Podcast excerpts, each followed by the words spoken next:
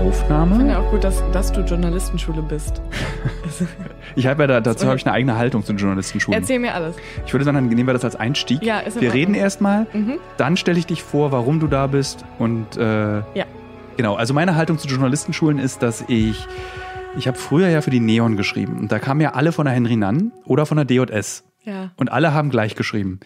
Und deswegen fand ich irgendwie das Konzept einer Journalistenschule eher uninteressant. Und ich habe, ich bin immer eher Konzept Volontariat, weil du dann irgendwie diese deine ersten Traumata, diese Überarbeitung, der Stress, das Entmystifizieren. Und ich glaube, in der Journalistenschule wird mystifiziert und dann ja, kommst du in die Wirklichkeit. Komplett. komplett. Und als Volontär kommst du eben so gleich, alles ist eigentlich ganz schön anstrengend. Ja, ich finde Volo auch gut, weil das sind oft die Leute, die pragmatischer sind und äh, schneller am Ziel ankommen am Ende einfach. Das merke ich auch bei Praktikanten, denen ich so begegne. Aber Journalistenschule ist ganz schön, weil du, es ist einfach ein Privileg. Du machst was, was du gerne tust, weil Journalismus ist ja ein schöner Beruf. Und gleichzeitig hat es aber dann keinen ökonomischen Wert in dem Moment, wo Ja. du es tust. Also du tust es ohne damit direkt Geld verdienen zu müssen. Und das ist eigentlich ziemlich geil. Und als Volontär bist du ja quasi schon Teil des Ganzen. Und also du hast auch musst so von Tag schon- 1, also ich war bei einer sehr kleinen Redaktion, von Tag 1 hast du Existenzängste. Ja, genau. Also weil du gleich denkst, okay, hoffentlich verkaufen wir genug Hefte. Du siehst, dass Kollegen rausgeschmissen werden, Ja. du beobachtest, wie alles einfach zugrunde geht, die Ja. Auflage sinkt. Das Genau das, das, das durfte ich alles miterleben und das hat mich geschält fürs, oder gestählt fürs Leben als Journalist. Aber mein heutiger Gast ist Anna Meyer. Sie ist Journalistin und äh, Buchautorin. Sie arbeitet äh, für die Zeit und für Zeit Online. Für die Zeit. Für die, für die Zeit. Keine Es- Differenzierung mehr. Es ist ja irgendwie eins ähm, und ich bin quasi beim Printprodukt angestellt, das heißt für die Zeit. Sehr Ja. schön. Und äh, du bist aber nicht hier, um heute mit mir über Journalismus zu sprechen, sondern du bist heute mein Gast und ich freue mich sehr darüber, dass du da bist, äh, um mit mir über Armut zu sprechen. Ich habe dieses Jahr ja einen Film gemacht zum Thema ähm, Armut in Deutschland und ich wollte damals schon mit dir einen Podcast machen, wir haben es aber irgendwie nicht richtig geschafft. Ich habe dann dein Buch gelesen, äh, Die Elenden, und fand es so gut, dass ich dachte, jetzt machen wir es einfach nochmal nachträglich und das spielt auch keine Rolle, ob der Film jetzt schon vor zwei Monaten erschienen ist. Der ist ja eh in der Mediathek für immer. Was ist schon lineares Fernsehen? was ist schon lineares Fernsehen? Und deswegen dachte ich, dass man vor Weihnachten, auch für schlechte Gewissen aller Hörer hier und Hörerinnen, die äh, Während ihr Geschenke kauft. Während ihr Geschenke Leute kauft. Da draußen. Ja. Und gleich, das ist auch gleich meine erste Frage an dich. Und zwar habe ich, während ich hier diese Anmoderation für dich mache und auch im Film, große Schwierigkeiten immer gehabt, das Wort Armut zu verwenden. Gibt es eine PC-Sprache zu Armut? Wie redet man über Armut mit Menschen, die arm sind? Und wie redet man darüber, ohne dass man die Menschen, die jetzt hier zuhören vielleicht, die sich selbst als arm definieren würden, dazu kommen wir später nochmal, zu der Selbstdefinierung, ähm, äh, Definition, ohne sie zu verletzen? Uh, das sind viele. Also, ich glaube, wenn du sagst PC, es gibt ja eine Sprache, die vorgibt, PC-Sprache zu sein. Nämlich die, die sagt, Menschen sind sozial schwach oder sind benachteiligt oder so. Ähm, und ich glaube, dass die aber in Wirklichkeit überhaupt nicht PC ist, sondern PC den Leuten gegenüber, die nicht wollen, dass es Armut gibt. Also, oder die das nicht sehen wollen. Die ist eigentlich dem Bürgertum gegenüber PC. Weil indem man sagt, jemand ist sozial schwach, suggeriert man ja, dass er seinen Ort in der Gesellschaft irgendwie verdient hat, weil der ist halt schwach, so der hat es halt nicht hingekriegt. Ähm, und wenn man sagt arm, ist das Wort natürlich viel härter und das wird dir auch oft in Texten, wurde mir das früher oft rausredigiert und ersetzt durch sozial schwach, weil die Leute nicht einsehen wollen, dass es halt Armut gibt in der Welt, ähm, beziehungsweise in Deutschland. Und ähm, Arm ist aber natürlich überhaupt kein Schimpfwort. Das enthält einfach nur die Benachteiligung, die Schuldlosigkeit und äh, die ganze Scheiße, die es halt ist. Ne? Und dass wir das nicht sagen können oder wollen oder dass Armut irgendwie so ein komischer Begriff ist, ich glaube, das ist auch ein wichtige, eine wichtige Sache, die man überwinden muss, damit sich überhaupt irgendwie was ändert. Ich hatte das Gefühl während meiner Recherche, ähm, dass arm so ein Begriff ist, wenn du den benutzt, für Menschen, um sie zu beschreiben, extrem exotisch wirkt. Also so wie Leute, die auf irgendeiner Insel leben, das sind die Armen und das sind ganz wenige in Deutschland. Nach meinen Recherchen hat auch, ich habe am Anfang des Jahres bin ich durch Deutschland gereist für Corona und habe zum ersten Mal in meinem Leben ganz Deutschland wahrgenommen und war so in so exotischen Bundesländern wie Nordrhein-Westfalen und äh, so Sag sowas nicht, da komme ich her. ich ich weiß. ähm, und habe festgestellt, dass dieser Begriff und das Gefühl, was wir haben, wenn wir den Begriff arm benutzen, falsch ist. Denn das ist extrem normal, kein Geld zu haben.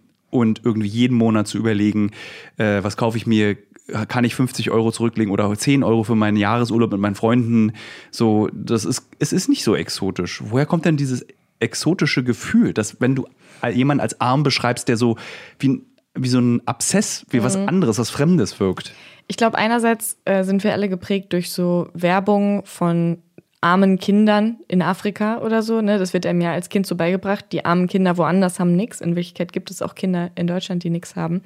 Ähm, dann will sich, dann, wir haben einfach über lange Zeit immer verdrängt, dass es Armut gibt, weil wir uns nicht schuldig fühlen wollten als Bürgertum, wobei ich, ich jetzt nicht, aber weil sich das Bürgertum und die Mittelschicht generell nicht schuldig fühlen will, ähm, dass es Armut gibt. Und ähm, das Dritte, du hast eben in deiner ersten Frage was gesagt, was ich schlau fand, nämlich ähm, die Abgrenzung zwischen arm und reich. Ne? Also wer ist eigentlich reich, wer ist arm? Ähm, ich sage zum Beispiel oft, ja, ich bin jetzt eigentlich reich. So, ich habe richtig viel Geld. Und wenn ich aber ähm, in Texte reiche Menschen schreibe, dann steht da manchmal nach der Redigatur dann wohlhabend. Hm. Weil Leute halt denken, die sind, die sind ja nicht reich. Niemand ist ja reich. Aber in Wirklichkeit ist man viel schneller reich, als man denkt. Und auch viel viel mehr Menschen sind arm, als man denkt. Ähm, und wir wollen uns halt alle nicht als reich betrachten, so weil das irgendwie unangenehm klingt. Ähm, aber es ist, man, also es, es sind, gibt nicht nur drei Superreiche, sondern es gibt sehr, sehr viele wohlhabende Menschen. Reich, als reich gilt eigentlich jemand, der keine Schulden hat. Ja. Das ist, reicht ja. schon. Also du, weil die Menschen sind weltweit, nicht nur in Deutschland, verschuldet. Ähm, und wenn du zum Beispiel in diese typischen Klischee-Armutsländer guckst, nehmen wir jetzt mal Indien als Beispiel. Dort sind halt die Ärmsten der Armen nicht nur arm, sondern sie sind auch noch verschuldet. Und mhm. zwar über Generationen. Und da höre ich jetzt aber schon irgendwelche Leute, die sich äh, ein Mietshaus in München gekauft haben vor zehn Jahren, die sagen, aber ich zahle ja immer noch den Kredit ab. Weißt du, so, das ist halt genau das. Ich habe neulich mit einem, habe ich über Vermögensabgaben geschrieben, eine Kolumne. Und dann habe ich eine Mail bekommen von einem Mann, der meinte, ähm, dass er wohl zu denjenigen gehört, die eine Vermögensabgabe zahlen müssten und dass er mal mit mir darüber telefonieren will. Und das war total verrückt, weil wir haben dann telefoniert und er hat mir quasi die Geschichte seines Reichtums erzählt und meinte dann aber die ganze Zeit, ähm, dass er sich ja jetzt nicht einfach für 20.000 Euro ein Auto kaufen könnte. Also das wäre jetzt schon nicht so leicht. Ja. Da müsste man dann erst warten, müsste man also, und der Mann besitzt 100 Wohnungen, ja. die er vermietet, aber hat halt quasi das, das liquide Kapital ist nicht da und deshalb hat er immer noch einen Grund, sich arm zu fühlen. Was wahrscheinlich auch die, der, das ist eine der, eine der Triebfedern der sehr rostigen mittlerweile des Kapitalismus ist, dass wenn du dein Geld investierst, du darauf keinen Zugriff hast, aber weißt, dass du eigentlich Geld hast, aber, aber du kannst dich trotzdem nicht so du, fühlst. Genau, du musst, Großartig. weil es, steckt irgendwo drin äh, genau. äh, in deinen 40.000 Wohnungen oder 100 oder 5. Also mhm. ist ja egal, wie groß die Anzahl ist. Aber du kannst halt, okay, wenn ich jetzt Geldnöte habe, kann ich ja nicht innerhalb von fünf Minuten diese Wohnung auflösen, um dann meine Geldsorgen zu lösen. Also muss ich weiter ackern, ackern, ackern und um noch mehr Geld anzuhäufen. Oh, Was übrigens eigentlich auch komplett verrückt ist. Ich habe ihn dann gefragt, warum verkaufen Sie denn nicht einfach eine Wohnung, wenn Sie ein Auto kaufen wollen? So, die Leute würden sich doch wahrscheinlich freuen. Es gibt viel zu wenig Wohnungen auf dem Markt. Nee, sagt er. Ich habe noch nie was verkauft. Und das Gefühl kennt auch, glaube ich, jeder. Das ist dieses Spar. Wenn man auf seinem Konto haben, kann man ja so diese Tagegeldkonten, wenn man so anfängt zu sparen. Und egal wie viel Geld da drauf ist, lass es 500 Euro sein oder 100 Euro, zu sagen, ich könnte ja von diesem Sparkonto jetzt was rüberschieben auf mein normales Konto, um zum Beispiel ein Dispo auszugleichen. Macht man nicht. Man bezahlt lieber diese Dispo-Strafgebühren, weil man das Gefühl hat, sein Erspartes möchte man nicht angreifen. Aber dafür ist es da. Zumindest solange man noch reich ist, macht man das. Ja. Sollen wir mal den Leuten erklären, warum du über Armut reden kannst? Also ja, ich habe jetzt nur den Titel, ich habe nur den wie, Titel wie lange haben wir jetzt schon? Ähm, äh, das macht nichts. Wir können auch fünf Stunden reden. Ähm, also du hast ein Buch geschrieben, das mhm. eben Die Elenden heißt und das beschäftigt sich mit Armut in Deutschland und die Erzählperspektive ist berechtigt in diesem Buch, weil du jetzt, deswegen war die Einstiegsfrage, wie formuliert man sowas eigentlich richtig, aus armen Umständen kommst. Ja, du bist also, arm geboren. ja, ich bin in Armut aufgewachsen, würde ich, würde ich es nennen. Ähm, genau, meine Eltern haben von Hartz IV gelebt, meine ganze Kindheit lang. Also Hartz IV gab es dann erst später, erst von Sozialhilfe. Dann, als ich 13, 14 war, wurde Hartz IV eingeführt. Ähm, genau, und äh, ich habe einfach schon sehr früh mitbekommen, wie dieses System funktioniert deshalb und äh, was sich auch geändert hat, ähm, als Hartz IV dann eingeführt wurde. Und ähm, das Buch habe ich dann letztes Jahr, äh, nee, Quatsch, dieses Jahr, dieses und letztes Jahr geschrieben. Ähm, Und äh, da geht es aber gar nicht so viel um mich. Also es ist total hm. wichtig, ja, du guckst jetzt so. Meine, ich glaube nicht, dass man so wahnsinnig viel erfährt. Es ist vielen Leuten zu wenig. Also ich glaube, viele Leute haben immer dann noch so 3000 Fragen daran. Ich weiß auch schon, dass dein Verlag wahrscheinlich, welcher Verlag war das? Äh, Hansa Berlin. Hansa Berlin wird auch gesagt haben, möchtest du jetzt nicht mal langsam mal weniger Sachbuch mehr, also weil die Stellen über dich und wo du aus deiner Perspektive erzählst, sind äh, ultra stark. Also das war das, was mich. Die sind halt der Köder. Genau, und das hat auch bei mir wunderbar funktioniert. Ich habe dann ja. immer eigentlich gehofft, wann kommt die nächste Erzählung aus deinem Leben, weil du und dann begründest du sie ja immer faktisch und ich habe ja, glaube ich, bei Instagram habe ich geschrieben, das ist eigentlich eine Kulturgeschichte. Eine, ja. eine Kulturgeschichte ja. der Armut erzählt an mhm. deinen eigenen Erlebnissen plus dann eben, so war es in England, so war es bei uns und das ist wirklich spannend, das hätte ich nicht gedacht. Das war der Versuch. Also ich habe beim, ich habe wahnsinnig viel Fachliteratur gelesen natürlich und politische bla. Ähm, und mir ist dann beim Lesen immer wieder aufgefallen, dass mich das an kleine Situationen aus meinem eigenen Leben erinnert. So Sätze, die mir gegenüber mal gefallen sind, ähm, Sachen, die ich erlebt habe, Sachen, die meine Eltern erlebt haben. Und das plötzlich, als ich das gelesen habe, hat das alles so viel Sinn gemacht. Und ich dachte, das ist alles kein Zufall, sondern das ist alles eine Struktur, in die man hineingeboren wird oder in die man hineinfällt, weil man seinen Job verliert. Und ähm, das war krass, aber es war auch schön. Also es war mhm. schön, das zu verstehen, es gibt einem ein Stück weit Macht zurück darüber. Ähm, und ich glaube, das ist das, was ich an dem Buch so mag, dass es in Wirklichkeit nicht meine Lebensgeschichte ist, sondern mhm. ähm, eigentlich die Geschichte der Arbeitslosigkeit. Und du, also du machst es so ein bisschen wie Harari für Arme, dass du ähm, also äh, du meinst das jetzt nicht, ne? Ja, ich meine das jetzt nicht. ähm, dass du eben, du gibst eben, du erzählst etwas wie so, eigentlich wie eine Magisterarbeit oder wie eine, wie eine Bachelor- oder Masterarbeit, mhm. dass du so an, dich an Fakten entlang Aber besser geschrieben. Viel, viel besser mhm. geschrieben. Und dann erklärst du es. Und das ist das Gute. Du erklärst es eben an dir selbst, was, was du, ja. was du, was, was belegbar ist, historisch und wissenschaftlich belegbar ist, kannst du erzählen. Ja, aber das ist auch viel einfacher. Man kann es einfach in der Schulklasse erleben. Stellen Sie sich vor, das. Mhm. So, und das fand ich das, äh, das außerordentlich Besondere an dem Buch dass es für mich nachvollziehbar ist, weil ich zum Beispiel, du, hattest, du hast ja auch den Film dir angeguckt, diesen ja. über Armut. Und äh, der endet ja damit, dass ich erzähle, dass ich eben nicht, ich bin auf dem Papier in armen Verhältnissen aufgewachsen. Aber ich habe das nicht gemerkt. Mhm. Hast du das damals gemerkt? Mhm. Also wir reden hier von so Alter drei, fünf. Also wann hast du angefangen zu denken? Mit vier fängt man so ein bisschen an zu denken, ja. bis neun. Nee, von vier bis neun habe ich es, glaube ich, nicht gemerkt. Ähm, weil natürlich auch die Gegend, wo wir gelebt haben, war jetzt nicht wahnsinnig reich. Also mhm. da gab es keine reichen Leute. Ähm, die Grundschule, auf die ich gegangen bin, da gab es keine Kinder, deren Eltern irgendwie Psychologen waren oder Journalisten mhm. oder so. Das war für mich vollkommen abwegig, dass es solche Berufe ernsthaft gibt in meinem Leben äh, um mich rum. Ja? Ähm, und deshalb ist mir das nicht aufgefallen, weil alle Kinder immer gesagt haben, nein, das können wir uns nicht leisten, nein, das so. Und ich dachte einfach, so ist das Leben. Man wohnt in einer Wohnung, in einem Plattenbau und man kann sich viele Dinge nicht leisten. Und man kennt ja als Kind wenig anderes. So natürlich kennst du freistehende Häuser und natürlich kennst du so Bonzenkinder, mhm. aber die sind so weit weg. Also das, das hat für mich keine Rolle gespielt, bis ich dann ans Gymnasium kam. Und so mit 12, 13 versteht man dann ja auf einmal auch, was Politik ist und was irgendwie Behörden sind und Verwaltung und wie man so als Mensch in der Welt steht. Äh, und da habe ich das dann begriffen. Ach, vorher nicht. Was hat es mit dir gemacht? Man kann es im Buch nachlesen, aber ich will es trotzdem. Im Buch nachlesen, aber, ich will es von dir jetzt ähm, nochmal wissen für den Podcast. Blöd, ne, ja. Wenn wir jetzt eigentlich einfach nur die ganze Zeit teasern, was das mit mir gemacht hat. Lesen kann Sie auf Seite sein. 35. ähm, ich war wahnsinnig wütend, aber nie auf meine Eltern, sondern immer auf dieses, ähm, dieses System. Und das, Leute glauben mir das immer nicht, dass ich nie sauer war auf meine Eltern, aber es war wirklich so. Ich äh, war anscheinend eine sehr reflektierte Zwölfjährige, ähm, weil ich ja auch selbst mitbekommen habe, wie was mit denen passiert ist. Also, dass mein Vater kam, das steht auch im Buch, aber mein Vater kam nach Hause mit einem ähm, Zettel von einer Arbeitsbeschaffungsmaßnahme, wo er Bauernhoftiere beschriften musste. So, und mein Vater hat halt ein Abitur aber die mussten ihn einfach irgendwie beschäftigen. So, und dann saß er da und hat Kuh, Pferd, Schwein und so, ne? Das verstehe ich ähm, nicht. Wie als auf dem Blatt Papier oder ja, also musste das, an die Kuh war, ran und an die Kuh raufschreiben? Nein, nein, nein, nein, also ähm, diese Arbeitsbeschaffungsmaßnahmen, da wirst du dann quasi in so einen Klassenraum gesetzt mit ganz vielen Leuten.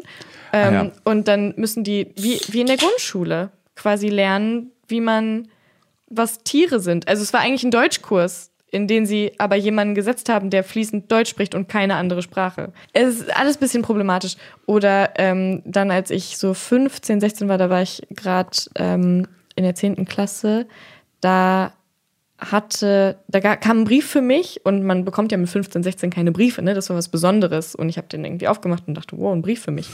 Mhm. Deutschland, schreibt mir. Und dann war das halt das Jobcenter. Ähm, und ich kann mich noch daran erinnern, dass da wahnsinnig viele Buchstaben waren und zig Absätze und ich habe nichts gecheckt. Ähm, außer, dass da stand, Termin, ihre berufliche Zukunft. Wenn sie nicht kommen, dann müssen wir ihre Bezüge kürzen um so und so viel Prozent. Hm. Und das, da habe ich, glaube ich, zum ersten Mal so richtig, richtig begriffen, was dieses Land von mir gehalten hat, nämlich nichts. Also wirklich, so, ich war, die haben mir ja nicht mal gefragt, wie geht's dir? Was machst du eigentlich so in der Schule? Hast du eigentlich Bock, Abi zu machen? Sondern es war wirklich, du lebst von Hartz IV, also bist du unser Fußabtreter. Das war das, was das suggeriert hat. Ist es die Absicht dieses Staates, dir das Gefühl zu vermitteln, oder liegt es einfach an Bürokratie? Mm. Weil ich meine, was du gerade erzählst, mm. wenn du mit Bundeswehrsoldaten sprichst, die mm. ja auch eben als, du bist ja, wenn du Hartz IV bekommst, im Prinzip ein Angestellter des deutschen Staates. Das ist dein Gehalt dafür, dass du mhm. keine Steuern zahlst, du machst nichts, im Sinne der Definition des, ja. des deutschen Staates. Und der Bundeswehrsoldat kriegt ja auch kein Hartz IV, der kriegt dann eben sein Bundeswehrsoldatgehalt. Und der beschwer, der hat aber ähnliche Sachen wie du, würde der sagen. Dieses, die fragen mich nicht, wie es mir geht. Die wollen nicht wissen, ob ich irgendwie. Der Bundeswehrsoldat ist immerhin über 18. Ja. Also, ne, der ist, ähm, und die Definition von Arbeitslosigkeit ist ja eben nicht quasi, dass das deine Funktion ist, arbeitslos zu sein, sondern die Definition ist, arbeitslos ist jemand, der ähm, dabei ist, sich eine Beschäftigung zu suchen. Das ist wie wenn du sagen würdest, Bundeswehrsoldat ist jemand, der versucht, endlich Offizier zu werden. Quasi das Unglück und die Schuld und das Du bist nicht genug mhm. ist schon in, der, in dem Begriff angelegt. Und ähm, das Kind eines Arbeitslosen kann ja nichts außer Kind sein. Ähm, aber es wird auch eben in diese Struktur eingemeindet. Also das Kind eines Arbeitslosen ist dazu da, diesem Staat irgendwann nicht mehr auf der Tasche zu liegen. Ja und möglichst schnell dazu gebracht zu werden. Ähm, und das ist natürlich schon verrückt. Ähm, und ich würde sagen, zu deiner, zu dem, ob, ähm, was war das nochmal, ob Menschen, ähm, ob das so gewollt ist. Also oder ob das nur Bürokratie genau, also ist. ich kann mir nicht vorstellen, dass die Absicht des deutschen Staates ist mit diesen Briefen. Das ist einfach. Also ich glaube leider schon. Also ich. Ähm, Sie wollen hässlich sein. Ja. Das ist ein bisschen wie Moria also ich will jetzt das nicht vergleichen, weil in Moria sterben halt viele Menschen und es ist echt nochmal deutlich beschissener. Aber Hartz IV ist ja dazu eingerichtet worden, abschreckend zu sein. Mhm. Es musste ein System geben, das so schrecklich ist, dass niemand da rein will. Dass die Leute eher ähm, von ihrem Ersparten leben oder ähm, Freunde anpumpen oder was das auch funktioniert. immer, ich meine, Hartz, Hartz IV zu beantragen. Es hat funktioniert. Ja, es, es hm? macht allen, jeden Menschen, den ich kenne, es gibt äh, das Hartz-IV-Gespräch gibt es in jedem Freundeskreis, in jeder sozialen Gruppe. Wenn du nicht mehr weißt, worüber du sprechen kannst, ist, ja, stell dir mal vor, irgendwann kriegst du Hartz IV. Mhm. So, das ist so das Krebs unter ja. den Möglichkeiten, die du haben kannst in der Gesellschaft. Total, ja. total. Und genau das war die Idee dabei, ähm, weil man wollte, dass äh, Arbeitslosigkeit abschreckend ist, weil in den 80er, 90er Jahren ähm, es diese Erzählung gab vom faulen Sozialschmarotzer, der hm. rumliegt und nicht arbeiten will ähm, und so Milieus, wo das quasi schick war, Sozialhilfe zu empfangen, weil es einfach noch viel mehr Geld war auch, ne, konnte man das leichter erzählen. Ähm, und dann sanken die Löhne, der Wirtschaft ging es schlecht und plötzlich hatte ein Sozialhilfeempfänger mehr Geld als eine alleinerziehende Mutter nach Steuern. Ne? So, mhm. und dann, anstatt aber, dass man dieses Ungerechtigkeitsempfinden umgeleitet hat auf diejenigen, die dieser Frau nicht mehr Geld zahlen, hat man es umgeleitet auf die Arbeitslosen. Und ähm, deshalb wurde dann quasi durch so einen Diskurs von, die sind eh alle faul und dumm und wollen nur nicht arbeiten äh, und müssen sich nur mal anstrengen, wurde halt die Tür geöffnet dafür, dass man Hartz IV so menschenunwürdig umgestaltet, wie man sich das gerade noch so erlauben kann. Der Satz fällt oft, dass Hartz IV menschenunwürdig ist. Mhm. Das versteht aber, versteht man nicht, wenn man noch nie in seinem Leben Hartz IV bekommen hat. Hast du ein Beispiel dafür, warum Hartz IV menschenunwürdig ist? Ja, erstmal wirst du von jedem System, was eigentlich einen Menschen in Deutschland in die Gesellschaft quasi einbettet, getrennt. Also du bekommst äh, keine Post mehr vom, vom Finanzamt oder so und du bist nicht mehr ähm, irgendwo Arbeitnehmer und hast deine Krankenkasse darüber oder so. Also diese ganzen Sachen, die dich irgendwie verorten, sind weg und es gibt nur noch das Jobcenter. Es gibt nur noch die AGE, dieses System, das dich komplett verwaltet und wo du quasi untertan bist und die sowohl darüber entscheiden, wie viel Geld du bekommst, als auch, wo du hingehen darfst und ähm, wie lange. Also, Also du würdest du darfst das ja auch nicht. Entmündigende ist das. Es ist total entmündigend und das macht einen, ähm, das macht die Leute, die Hartz IV bekommen, auch auf lange Sicht ohnmächtig. Also äh, oft wird zum Beispiel kritisiert, dass die sich gar nicht mehr selber irgendwo bewerben oder so. ja. Aber wenn du wieder zum Kind gemacht wirst und runtergemacht wirst die ganze Zeit und wenn die ganze Zeit über dich bestimmt wird und was du tust, dann bewirbst du dich auch nirgendwo mehr. So, du vergisst komplett, wie man sich in der Welt bewegt. Du bist einfach nicht mehr Teil der Welt. Ja. Und dann kommt halt das Finanzielle dazu. Ne? Das ist, ähm, ich glaube, man unterschätzt das, weil ich habe als Studentin auch von wenig Geld gelebt, aber ich habe selbst entschieden, wofür ich das ausgebe. Also wie viel Miete ich zahle. Mm, Und ich musste keine Kinder versorgen. Und ich hatte wahnsinnig viel Zeit. Ähm, und es war immer noch mehr als Hartz IV. Äh, und man kann von wenig Geld leben für eine Weile, aber es ist was anderes, wenn du über Jahre hinweg von dem Mini, Mini, Minimum lebst, weil ähm, irgendwann ist alles einmal kaputt gegangen. Du hast einfach nichts mehr, was heile ist in deiner Wohnung. Das heißt, dir ist auch irgendwann alles egal. Du bist die ganze Zeit in deiner Wohnung. Was heißt, die nutzt sich viel schneller ab, die wird viel schneller dreckig. Mm, Da denkt man nicht dran, ne? Dass Das, Büros, das, dass Büros ja auch dazu da sind, dass man nicht in seiner Wohnung sein muss, damit man seine eigenen Möbel nicht kaputt macht, sondern andere. das ist auch irgendwo ein Arbeitnehmerrecht, Ja. andere Möbel kaputt zu machen. Und ähm, mit Hartz IV, du bist dann irgendwann halt nicht mehr, ja, du fällst aus der Welt raus, weil du dir nichts leisten kannst, nichts. Und den ganzen Tag darüber nachdenkst, was du dir alles nicht leisten kannst. ist das der Grund, warum, wenn wir uns trauen, RTL 2 anzumachen, die Wohnungen so schrammelig aussehen? Weil sie einfach so zerlebt und zerwohnt Ähm, und weil du es nicht ersetzen kannst. Darüber du habe ich nie nicht, nachgedacht. Du kannst es nicht ersetzen. Ja. Ähm, du bist da die ganze Zeit. Deine Kinder sind da die ganze Zeit, weil die haben ja auch keine Hobbys, weil die, wo, wo willst du das bezahlen, die Hobbys? Ähm, und es gibt ja auch in der Nähe nichts Schönes, wo man hingehen kann, weil da wohnen ja nur arme Leute. Warum sollte da dann irgendwas Schönes sein? Äh, das heißt, du bist permanent in deiner Wohnung. Ähm, auch bei Corona ein riesiges Thema. Ne? Wenn du permanent in deiner Wohnung bist, steckst du natürlich deine komplette Familie an, wenn du Corona hast. Ähm, und dann kommt aber, glaube ich, bei RTL 2 hinzu, dass die die Wohnungen auch noch ein bisschen gestalten, bevor sie da filmen. Da würde die RTL 2 vehement widersprechen. Natürlich machen sie das nicht. Ich, hab, Ja. äh, ich kenne den Menschen, der dafür mitverantwortlich ist, Mhm. relativ gut. Und wir reden auch nicht selten darüber, weil ich ihn immer frage, warum eigentlich? Und er sagt, wir haben da eine wichtige Aufgabe. Wir zeigen es, wie es ist. Wie, wie schätzt du das ein? Weil ich kann dem nicht widersprechen, weil ich eben, Ja, das ist halt, ähm, weil ich es nicht weiß. Ich kenn, ich, also, das ist, das ist halt äh, Bullshit, weil man jetzt hier auf dem Tisch steht zum Beispiel diese Cola-Dose, ja. Ähm, und wenn ich jetzt nur die Cola-Dose zeige, dann ist es ein sehr langweiliger Film über diese Dose. Ähm, und man kann sich verschiedene Sachen denken darüber, warum die da stehen würde. Und wenn ich aber das ganze Zimmer zeige und den Kontext der Cola-Dose und die Strukturen, in denen sie sich befindet, jetzt weiß ich nicht mehr, ob es ein gutes Beispiel war, aber Ja. we go with it, ähm, dann macht sie auf einmal Sinn, weil du dir die gerade aufgemacht hast, weil wir jetzt hier so im Gespräch sind und bla bla bla. Und ähm, genauso ist das mit diesen Leuten in ihren Wohnungen bei RTL 2. Die werden gezeigt, aber du siehst nicht, was die erlebt haben. Du siehst nicht, wie deren Kindheit war. Du siehst nicht die Briefe, die die bekommen. Du siehst nicht die Leute im Jobcenter, die sich über die erheben permanent. Du siehst die nicht bei den Arbeitsbeschaffungsmaßnahmen. Du siehst die nicht, ähm, wie sie, du siehst nicht in deren Kopf rein. du siehst nicht, was sie kaputt macht. Genau. Ähm, du siehst nicht den, den Vermieter, der an ihnen verdient. Ja. Du siehst nicht die Leute, die mit dem Finger auf sie zeigen und sagen, ah, guck mal, da in den Häusern wohnen die und die. Wobei doch, der bist du dann in dem Moment selber, wo du es dir anguckst. Du bist der Fingerzeiger. Ja, und das fand ich zum Beispiel bei deinem Film anders, weil die Leute oft darüber geredet haben, ähm, wie sie irgendwo hingekommen sind, was sie fühlen ähm, und auch ganz viel über Politik. Also die haben ja politisch gesprochen Ja, ja. und was sie was sie wie beeinflusst hat. Ähm, und das finde ich, fand ich sehr beeindruckend daran. Ähm, und das macht aber RTL 2 logischerweise nicht, weil es wäre super langweilig. das war Leute, auch sehr erstaunlich. Als wir die Recherchen begonnen haben für diesen Film, war mir sehr wichtig, dass der Film im Sommer spielt. Also ich mhm. wollte, dass es ein Sommerfilm wird und nicht irgendwie Herbst oder Winter und irgendwie zugezogene Jacken. Äh, und ich habe gesagt, ich möchte nicht diese Verrückten.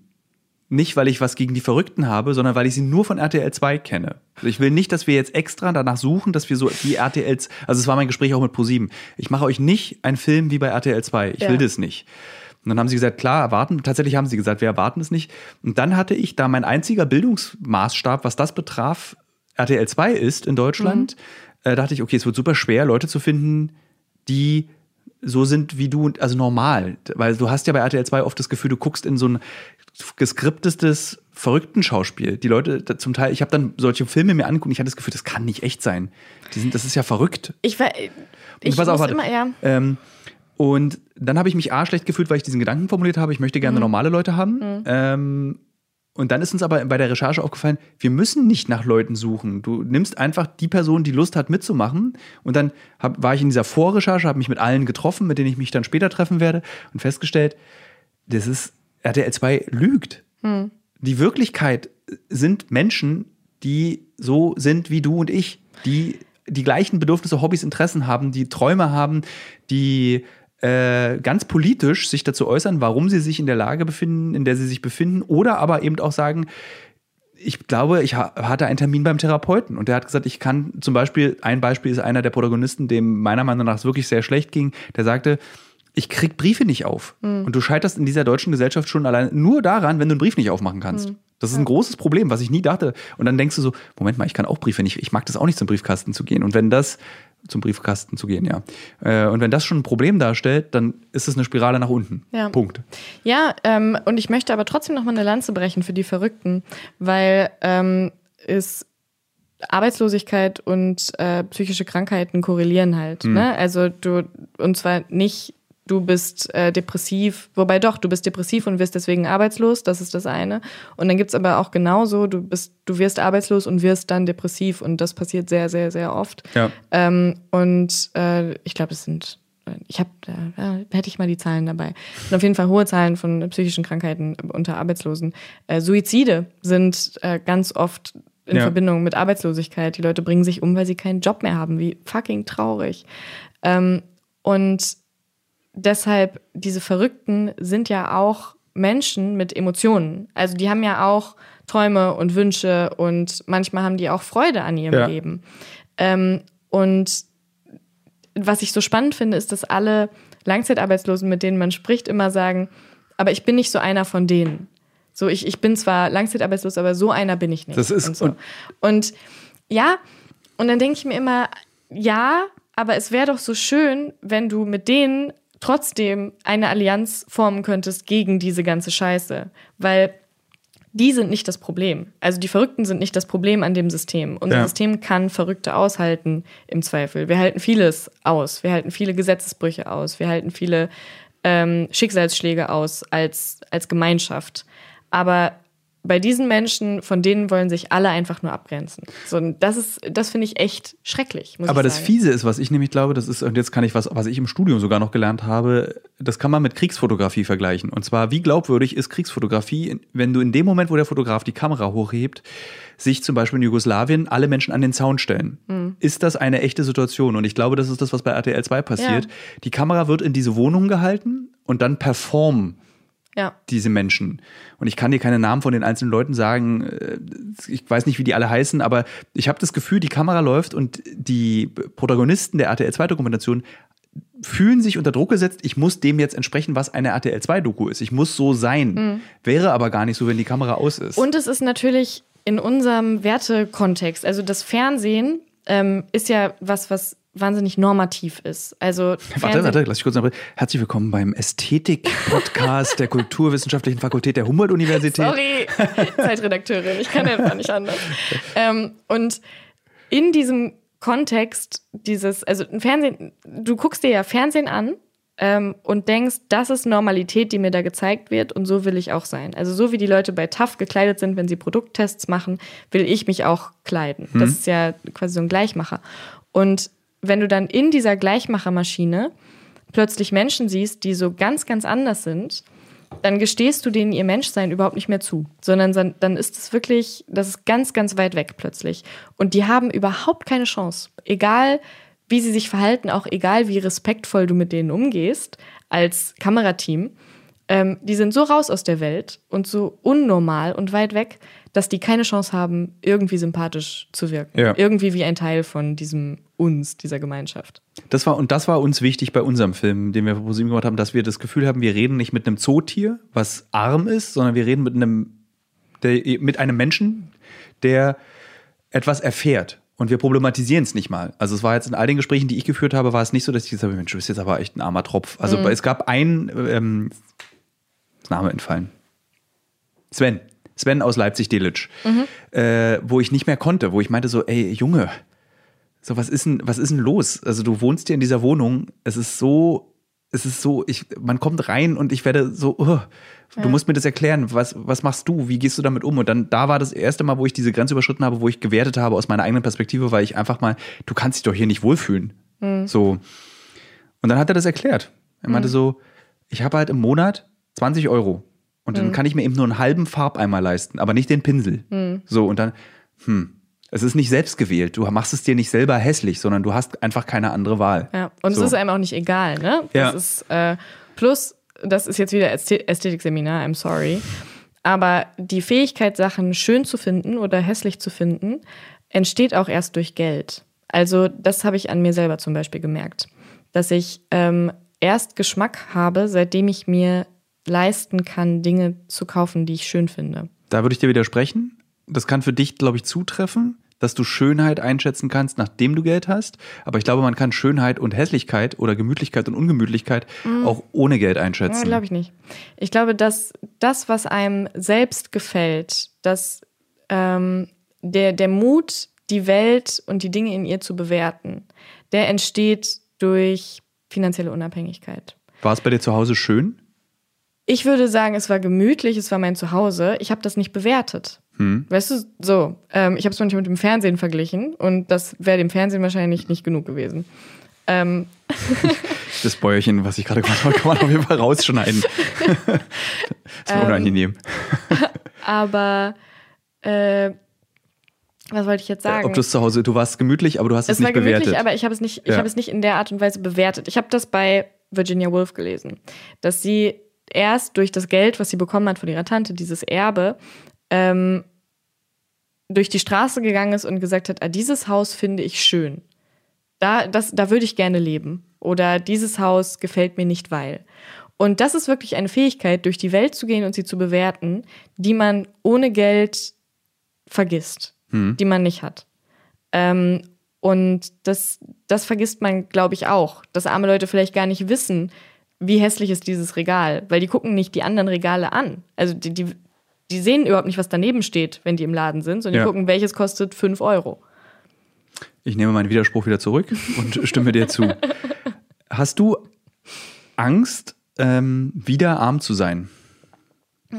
Auf jeden Fall. Ist die also, Angst anders als zum Beispiel von deinem Zeitkollegen, der aus einer Zahnarztfamilie kommt und also ich glaube, du bist ja wie so eine westdeutsche Ostperson.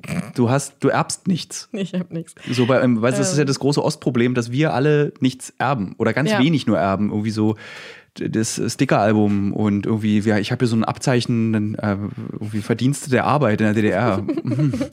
Aber wir haben keine, keine Immobilien, es gibt Ja, keine großen scheiße. Kunstschätze, äh, es gibt keine angesparten Vermögen. Ähm, Auch ein Problem von Gastarbeiterkindern übrigens, habe ich neulich gelernt. Weil die Eltern damals ja nicht ein Haus angezahlt haben, sondern gesagt haben, ach komm, wir sparen das Geld oder kaufen uns davon irgendwas Schönes oder schicken das nach Hause, weil wir bleiben hier ja nicht. ja. Und als sie dann aus Versehen geblieben sind und die Kinder auch geblieben sind, hatten die einfach ihr Vermögen nicht angelegt. Hätten sie machen können. Ja, Ja. auch blöd. Also die, Ähm. äh, unterscheidet sich diese Angst, wieder arm zu werden, von der Angst eben des Zeitkollegen mit reichen Eltern. Ja, ich würde sagen, natürlich. Also ich weiß, ich glaube, wir haben alle Angst und die ist gleich bei allen, unsere Position zu verlieren. Also die Angst vor nicht mehr das sein, was man ist, die ist wahnsinnig groß. Ähm, nicht mehr Journalist sein können, nicht mehr ähm, als, was weiß ich, arbeiten können. Ich glaube, ähm, bei der Zeit ist es ganz interessant. Dieses nicht mehr bei der Zeit sein. Ich schreibe ja. Ja. für die Zeit äh, ab und zu und habe auch eine Kolumne in der Zeit. Wenn jetzt kein Corona wäre, würde ich, könnte ich die noch weitermachen. Mhm. Ich habe so eine Angst, diesen Status zu verlieren, sagen zu können, dass ich für die Zeit schreibe. Ja. People do love it. ähm, ich meine, für mich ist das, äh, ich habe zum Beispiel Anfang des Jahres ja dann diese drei Monate Sabbatical für das Buch gehabt zum Schreiben. Und ich hatte ja was zu tun. Ich habe ja was gemacht. Aber wenn ich dann einmal im Monat zum Mittagessen meine Kollegen getroffen habe, dann hat mich das immer richtig verstört. Und ich habe das richtig vermisst alles. Und war halt so, ich, ich gehöre hier plötzlich nicht mehr dazu und es funktioniert trotzdem ohne mich weiter.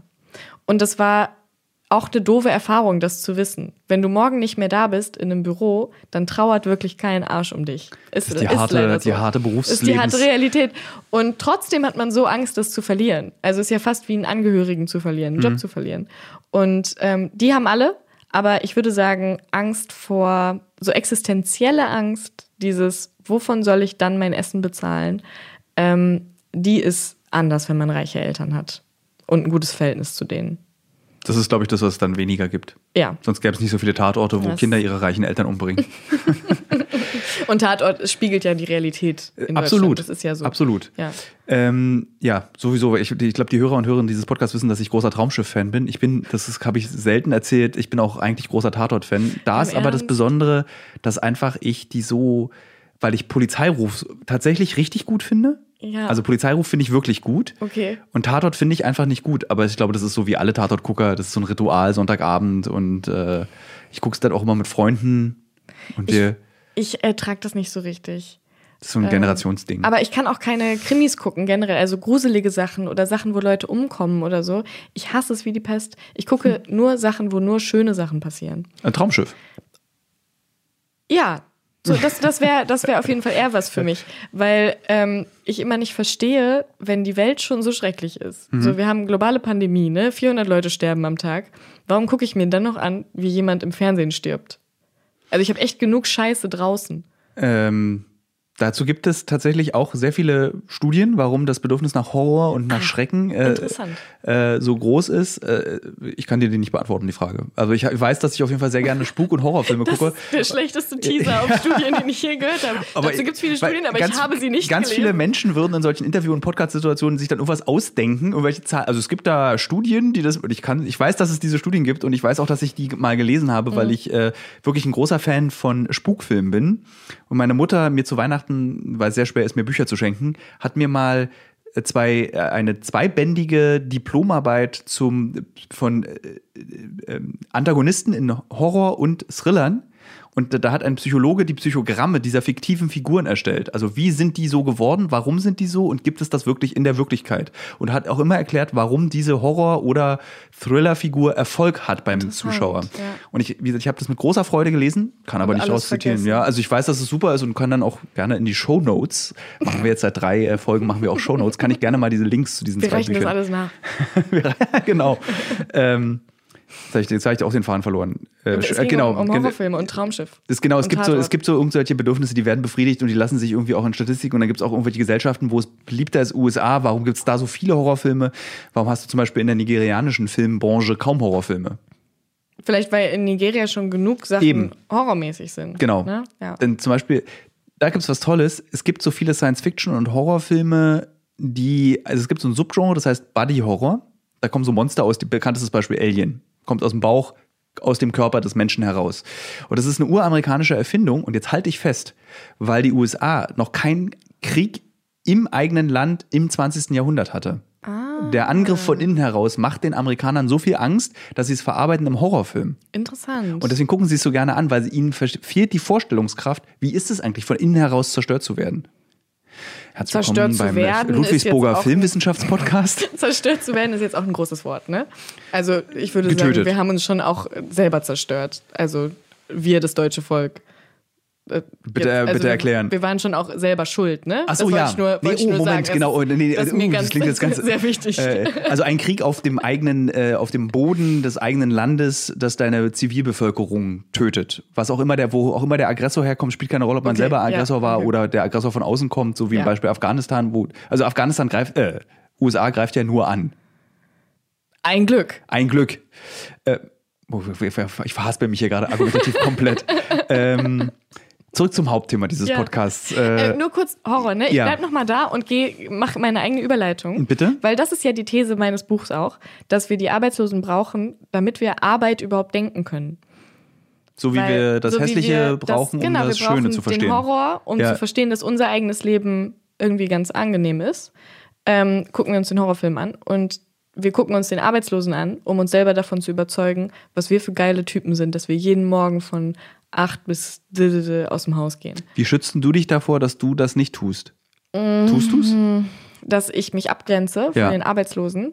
Ich glaube, ähm, mein, mein Versuch ist, mich die ganze Zeit immer wieder daran zu erinnern, in welchen Strukturen das alles stattfindet. Also ich liebe meinen Job, ne? Wirklich sehr. Und äh, ich hätte sehr große Angst, irgendwann nicht mehr bei der Zeit zu sein.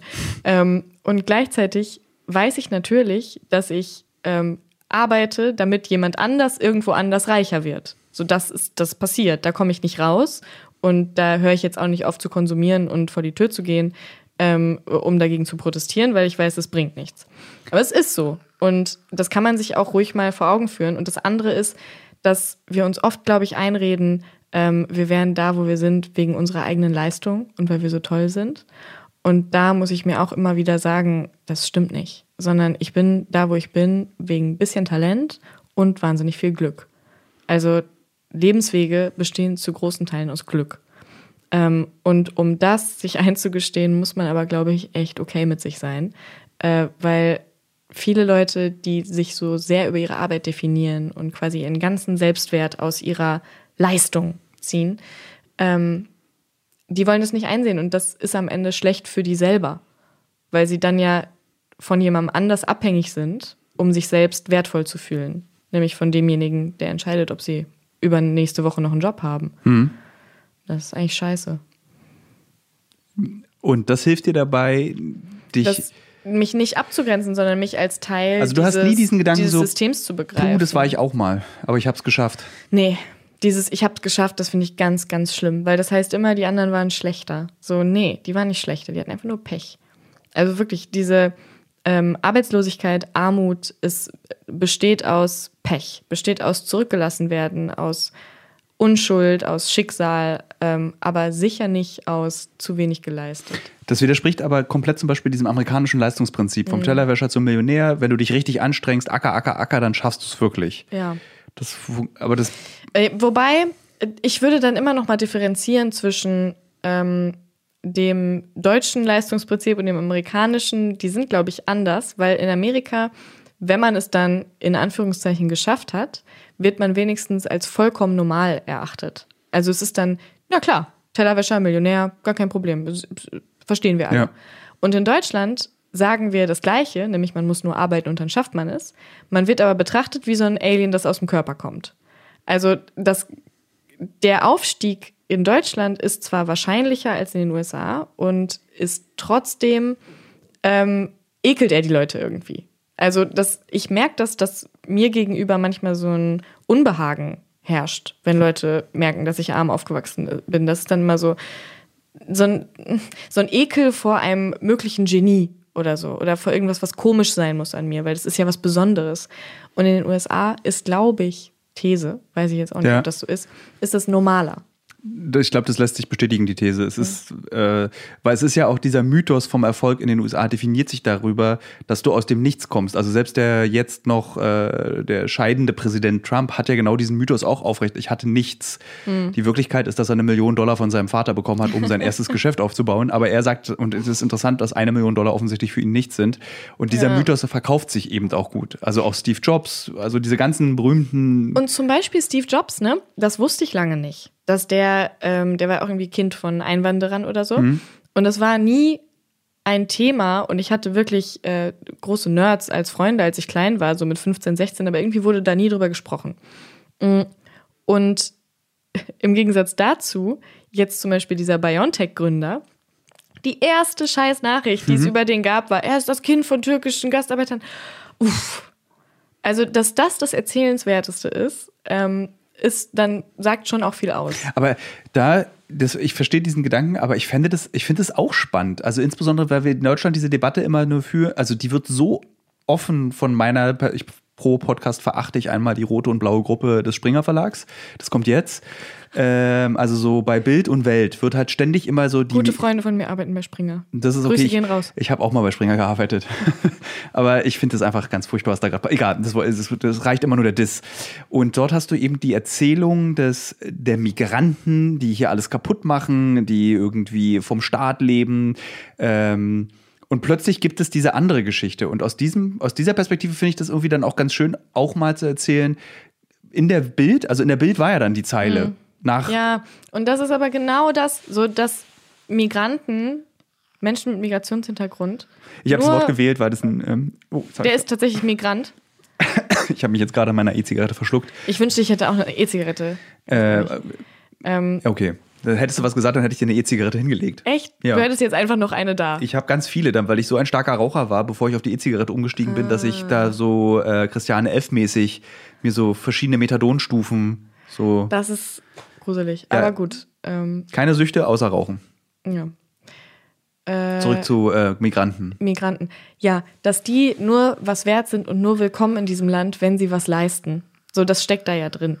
Ich hatte neulich ein Interview, wo die Interviewerin ähm, zu mir sagte, äh, ja, Anna Meyers Mutter ähm, hat studiert und war dann arbeitslos und meine Mutter war Gastarbeiterin und hat sich hochgearbeitet und hat die ganze Zeit geputzt und dann hat sie sich letztes Jahr eine Wohnung gekauft. Und ich war so, ja, ist schön. Ähm, ich würde sagen, Props an ihre Mutter, aber das heißt ja nichts. Also, ne, was, was heißt nee. das jetzt über den Wert ihrer oder meiner Mutter als Menschen? So, das, ich möchte, dass alle sich irgendwie gut verstehen. Und ähm, das Gleiche bei diesem Attentat in Hanau war das, glaube ich, wo die Mutter von dem von einem Jungen, der gestorben ist, danach gesagt hat, er hat den deutschen Staat keinen Cent gekostet sein ganzes Leben. Wenn das das Erste ist, was du über dein Kind sagst, wenn es stirbt, dann hat der deutsche Staat und seine Leistungsideologie und seine, sein Rassismus wirklich auf jeden Fall deinen Kopf zu sehr gefickt. So, es ist nicht in Ordnung, wenn Leute sowas sagen müssen, hm. weil sie ihr ganzes Leben lang erzählt bekommen haben, sie sind nichts wert, wenn sie nicht arbeiten. Was für eine Scheiße. Wie war denn das? Also ich, ich frage dich jetzt nicht nach deinem Gehalt. Wir nehmen jetzt einfach mal den, das Tarif. Der Tarif eines Journalisten ist mhm. 4.440 Euro Einstiegtarifgehalt, also wenn man träumen darf, äh, eines Redakteurs. Wie war das, als du plötzlich, wenn du weißt, du bist aufgewachsen in einem Haus, in dem kein, kein Geld zur Verfügung stand, mhm. man abhängig war von den Zahlungen eines launigen, launischen, nicht launigen, sondern eines launischen Staats, dass du plötzlich so viel Geld zur Verfügung hattest, dass du in einem Monat das verdienst, was ein Hartz-IV-Empfänger im Jahr bekommt? Hm. Ähm, man, ich würde sagen, ich habe mich ja so langsam eingewöhnt. Ne? Also ich habe ein Stipendium bekommen, als ich studiert habe. Das waren so 1000, 1100 Euro oder sowas. Ähm, das heißt, da hatte ich dann schon mal so 500 Euro plötzlich im Monat zum hm. Leben. Ähm, das war krass.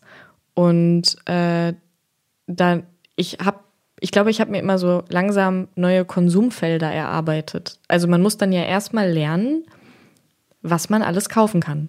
Das war mir neu. So, ne? Dann ähm, zum Beispiel habe ich dann gelernt, dass man sich äh, da und da auch Kleidung kaufen kann ob, oder einen Wintermantel für 100 Euro oder so. So, das ist dann das Erste. Und ähm, jetzt gerade oder so vor ein, zwei Jahren an der Journalistenschule, mhm. sorry to say, ähm, habe ich dann von Freunden gelernt, dass man sich in Restaurants Zeit und Essen kaufen kann. Also, dass man sich quasi einen Abend kaufen kann, ein Erlebnis. So, und ähm, so steigert man sich dann langsam. Oder so habe ich mich dann langsam gesteigert in so Konsum und wie der geht.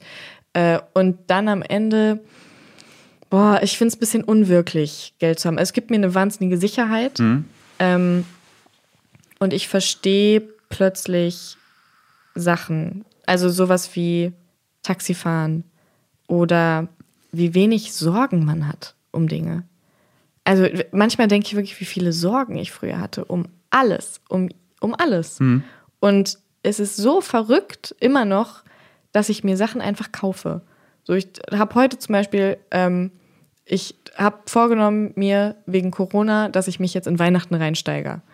Weil ne, mein, nichts ist schön gerade in der Welt, deshalb steigere ich mich in Weihnachten. Freust du dich? Also ich finde, ich find, die Welt gerade wieder glänzt wieder mehr durch diesen Impfstoff. Ich bin aber auch ein großer Freund des Impf Impfens, deswegen hab, ich bin da nicht mit dieser Angst ausgestattet. Ich bin, ich bin auch großer Freund dieses Impfstoffs. Ähm, ich recherchiere da auch gerade zu und es ist äh, auf jeden Fall toll, aber ich weiß auch, dass es noch ein halbes Jahr dauert, bis wir beide Ja, aber ein halbes Jahr ist mega. rankommen. Also, nach einem Jahr des Leids, also des Corona-Leids, Ja. finde ich ein halbes Jahr, pff, ein halbes Jahr schaffen wir jetzt auch noch.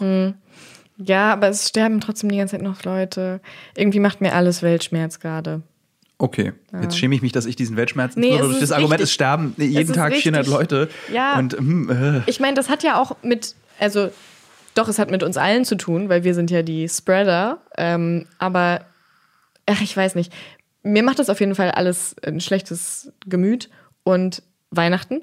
Und wozu ich kommen wollte, ich habe mir vorgenommen, meinen Weihnachtsbaum zu dekorieren im Thema Tiere des Waldes. Sehr und schön. deshalb laufe ich die ganze Zeit durch Berlin und kaufe mir so Weihnachtskugeln und so. Ähm, mit Füchsen drauf. das Geile ist, dass ich das, also eine 50-jährige Person könnte das genauso das, als, als großen Weihnachts. Jedes Jahr habe ich ein Thema für meinen Weihnachtsbaum, dieses Jahr ist es Tiere des Waldes. Okay. Ich muss irgendwas zu tun haben.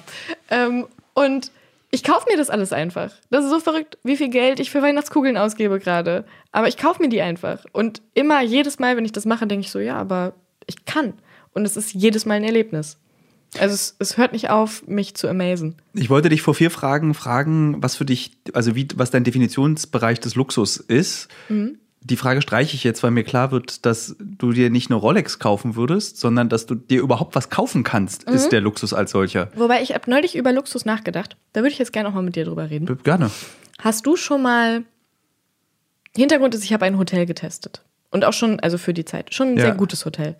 Ähm, und trotzdem waren immer noch so Sachen nicht perfekt. Also Sachen haben nicht funktioniert. Oder Ja. irgendwie, irgendwas hat mich gestört. Oder, Wo hast du getestet? ähm, ich weiß nicht, ob ich das sagen Ja, kann. kannst du es mir äh. Mecklenburg-Vorpommern. Ja, und es Ähm, war so ein- und das so war ein- so ein, das war so ein, ähm, so ein Leuchtturm, wo man drin schlafen Mhm. kann. Also es war total schön, aber und es war total luxuriös, würde ich sagen. Aber es gab trotzdem, dann ist mir irgendwie aufgefallen, ah, hier hätte ich jetzt gern was zum Ablegen. Und dann war da nichts. Ja. Und dann war ich so, das ist das jetzt Luxus?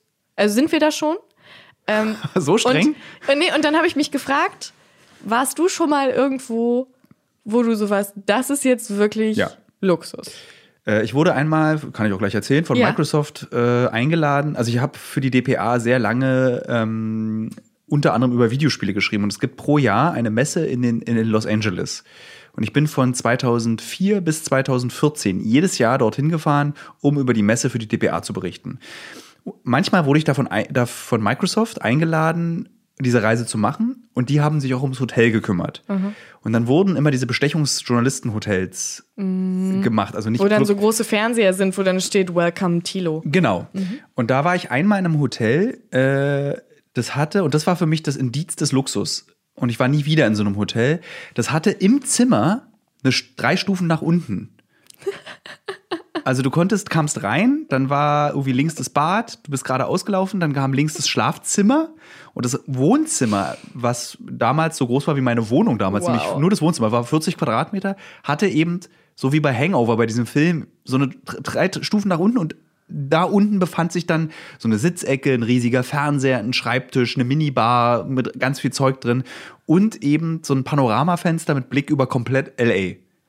Und dann meinte ich so, crazy, das ist This is Luxus. it. Das Okay. ist Luxus. Ich fand es so lustig, dass du ähm, Luxus beschreibst als offensichtlich Abwesenheit von Funktionalität. Und für mich ist Luxus tatsächlich, das, das, für mich ist das so unnütz. Also ganz viel unnützes Zeug ist Luxus. Und wir machen bei Uncovered zum Beispiel haben wir eine, äh, es ist so, dass wir immer gute Hotels buchen, weil wir wollen und auch ich will, wenn ich so 200 Tage im Jahr reise, das Team muss gut schlafen. Und das Team muss, also die Regel ist in einem Hotel immer, wir müssen im Hotel bleiben wollen. Aber gute Hotels sind ja nicht per se Luxus. Die sind meistens aber schon gelten dann bei Booking, wenn man in, in Nordsyrien ein Hotel bucht. Okay. Dann, ja, gut. das sind halt immer ja. Mhm. an, an seltsamen Orten. Und dann nehmen wir wirklich immer das beste Hotel in diesem Ort. Weil wir einfach, das sind dann immer sehr besondere Orte. Meistens sind das auch sehr alte Hotels, die dann irgendwie so einen Innenhof haben, wo ein Zitronenbaum, der 300 Jahre alt ist, steht. Also das ist die, also wir reden hier von, dann Übernachtung kostet 40 Euro. Und normalerweise würde eine Übernachtung in Nordsyrien 3 Euro kosten. Also das ist dann so diese Spanne. Also nicht, dass wir 400 Euro für ein Zimmer ausgeben. Äh, aber das ist dann für mich auch Luxus. Und zwar, das ist richtig toller Luxus, wenn ich eben weiß, äh, das ist das teuerste Hotel in Kamishli. Und das ist einfach toll. So. Und das ist ein Luxus, den ich auch im Übrigen sehr mag. War das überhaupt deine Frage? Ja, nee, das luxuriöse Hotel, also, genau. Nee, wenn, du da, wenn du sagst, da hast du quasi, das ist, es gibt Luxus. Ich glaube, das war meine Ja. Frage. Gibt es Luxus Ja. da draußen? Gibt es. Weil, ja, ich Aber war neulich, warte, ich war neulich, warte, war ich, ich, nur ein, ein Beispiel will ich noch schnell geben. Ja. Für, das ist eine tolle lustig, dass einem immer Hotels einfallen. äh, diese Übernachten eigentlich ist es. Äh, und zwar, der Luxus ist so geil skalierbar. Als wir vor zwei Jahren sind wir einmal durch so einen Urwald gelaufen. Die schlimmste Sache, die ich je in meinem Leben gemacht habe, das ich bin mit Flüchtlingen durch einen panamaischen Urwald gelaufen auf dem Weg in die USA. Also eigentlich bin ich, habe ich sie gesucht und gefunden und bin dann mit ihnen gelaufen. Und ich habe zwei Versuche gebraucht und beim ersten Versuch war ich schlecht vorbereitet, was meine Ausrüstung betrifft. Und der Luxus, den ich empfunden habe, war, mir eine 400 Euro teure Hängematte zu kaufen und einen Klappstuhl. ja. Ein ganz leichter kleiner Klappstuhl, über den ich im Übrigen in der Zeit geschrieben habe, was das, das, das luxuriöseste Reisegegenstand, den ich besitze, ist dieser Klappstuhl für Geil. 190 Euro. Der wiegt aber auch nur 30 Gramm gefühlt und ich konnte sitzen. Also der Luxus, den ich empfunden habe, zu wissen, ich schlafe in dieser Hightech-Hängematte und kann auf meinem Stuhl sitzen im Urwald, ist genauso groß wie das Luxusempfinden, das ich in diesem Zimmer in Los Angeles hatte. Und ich meine, 400 Euro für eine Hängematte ist jetzt auch nicht wenig. Ne? Es ist ultra Also, teuer. ist schon richtig krass. Ja. Ja. Also Ja, und wenn das dann wirklich gut funktioniert und einem quasi Mhm. genau das gibt, wo man dachte, dass man dafür jetzt dieses Geld bezahlt, ja, vielleicht ist das dann Luxus. ich glaube, das ist es. Das kann zum Beispiel, du kannst auch 300 Euro in einem Restaurant ausgeben für ein Essen und Das enttäuscht ist sein. aber trotzdem scheiße ist. Ja. Und das ist trotzdem scheiße und du würdest niemals danach sagen, das war luxuriös, sondern es war scheiße. Ja. Du kannst aber auch, was Berliner, also was Zugezogene in Berlin ganz gerne machen, ist ins Grill Royal gehen. Das ist so, ein, so ein Restaurant an einer Friedrichstraße. Ich erkläre es den, du als Zeitmitarbeiterin kennst es auf jeden Fall, aber die Hörerinnen und Hörer werden es nicht kennen oder wenige. Und da, ist, da bezahlt man auch sehr, ich finde, okay viel Geld für Essen. Es ist nicht ultra teuer. Widersprich. nee, es ist, glaube ich, okay. Ja, genau. Also ein Steak kostet 38 Euro und irgendwie das Verrückteste ist eigentlich dieser Salatkopf für Aber Fleisch sollte auch mehr Geld kosten. Fleisch sollte mehr Geld kosten, das ist richtig. Ähm, was wollte ich sagen? Achso, du bezahlst okay viel Geld dafür, dass du das Gefühl hast, luxuriös essen zu sein. Ich fühle mich da immer, wenn ich dann da irgendwie, man geht da mit einem Kollegen essen oder man, das ist so, wenn eben so Münchner nach Berlin kommen, nimmt man die dorthin mit und sa- sagt dann nicht diesen Satz, äh, das ist Berlin. Das sagt man dann nicht, aber so, dann fühlen die Münchner sich Sich super ein bisschen Berlin nicht. zu Hause. Da hängt dann so ein Berghain-Schal und das, nee, das ist ja so anders. Ich glaube, wenn Münchner sich wie zu Hause fühlen wollen, gehen sie ins Borchertz. Uff, ja. Ähm, mir fällt spontan ja das Einstein ein. Das ist so West-Berlin-mäßig. Oh, sorry.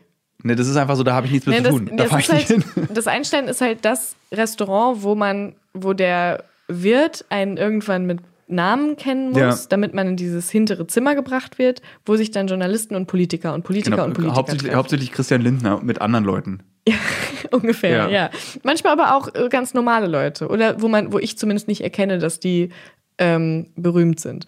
Und da ist zum Beispiel, darf man das jetzt sagen, da ist das Essen nicht gut. Das darf man sagen. Also das ist wirklich nicht, nicht gut. Sorry to say. Ja. Ähm, und da war ich auch richtig enttäuscht. Weil ich dachte, jetzt kommt irgendwie das Einstein-Essen, als ich zum ersten Mal da war. Es kommt halt echt nicht, ne? Es ist kein Luxus. Und das ist, das, da bin ich auf der Suche, sag ich mal. Ähm, also unabhängig jetzt die Frage, kaufst du dir Unnützes, ist beantwortet mit, du kaufst dir Weihnachtskugeln, was glaube ich der, einer ich der Un... glaube ich, nicht, richtig viel Unnützes. Aber wenn man in Armut aufwächst, dann weiß man auch, dass die meisten Dinge in Wirklichkeit unnütz sind. Also man braucht sehr wenig. Wozu braucht man dann die ganzen anderen Sachen? um Ich weiß die Antwort, ich selbst, will das nur- Um sich selbst zu bestätigen, dass man das Gehalt, das man verdient, wirklich verdient hat. Also, dass man nicht zu viel verdient, sondern dass man ja monatlich ähm, 50 Euro für Käse ausgibt. Ähm, Grüße gehen raus an meinen Edeka. Äh, und deshalb dieses Geld braucht. und dass einem das zusteht und dass man mehr davon braucht, weil man möchte noch mehr Käse. Woher kommen denn bei dir diese, nicht jetzt bei dir im Dezidierten, sondern diese, nee doch, man kann es so konkret formulieren, diese Insignien des Geldhabens. Zum Beispiel in deinem Buch gab es eine Stelle, da, da hat es mich fast ein bisschen geschüttelt, als du vom Weinkaufen erzählst. Ist es Wei- ja Ich glaub, Äpfel sind oder- es, glaube ich. Oder Äpfel? Oder vielleicht nee, irgendwas Wein. erzählst du über Wein. Du, es gibt eine Stelle, wo du erzählst, dass du eben feststellst, man muss nicht Wein für 1 Euro kaufen, sondern man Ja, kann auch Wein, der ja. Mhm. teurer ist, kaufen.